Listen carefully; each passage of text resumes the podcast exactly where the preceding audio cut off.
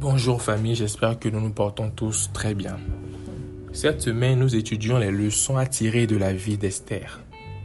Le pan de l'histoire que nous abordons ce matin n'est pas directement lié à Esther elle-même, mais a ô combien influencé son histoire et sa destinée. Ce matin, nous mettrons un peu plus la lumière sur Mardoché, oui. Nous savons qui est Mardoché. C'est le grand cousin d'Esther qui l'a adopté et élevé comme sa fille. Ok, continuons. Quelle est l'origine du problème que Amon avait avec le peuple juif? Le livre d'Esther ne nous parle pas d'antécédents qu'aurait pu avoir Amon avec ce peuple avant qu'il n'ait été établi comme autorité sur le pays par le roi. Maintenant, prenons nos Bibles et lisons Esther 3, versets 5 à 6. Et Amon vit que Mardoché ne fléchissait point le genou et ne se prosternait point devant lui. Il fut rempli de fureur. Mais il dédaigna de porter la main sur Mardoché seul, car on lui avait dit de quel peuple était Mardoché.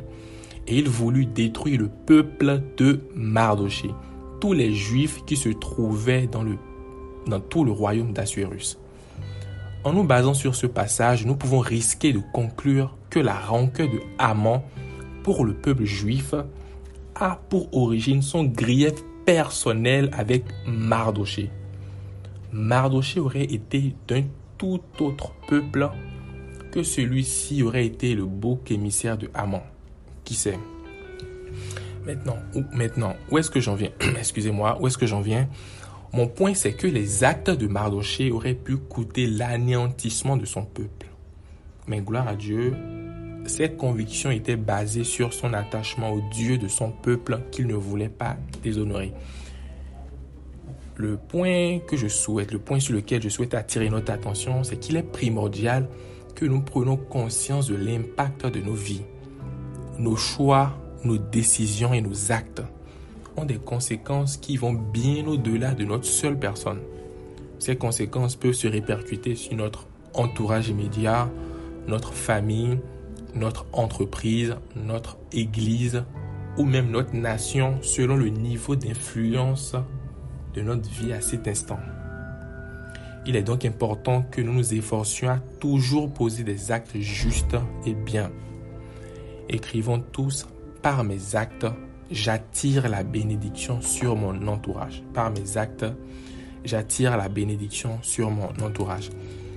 Je nous rappelle le point 3 de la vision Winners Meeting. Nous sommes des exemples pour les jeunes qui ont perdu espoir et qui ne croient plus en l'avenir.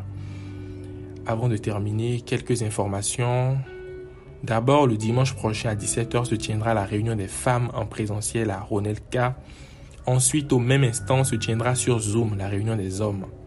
Enfin, la semaine prochaine, nous aurons un temps de jeûne et prière.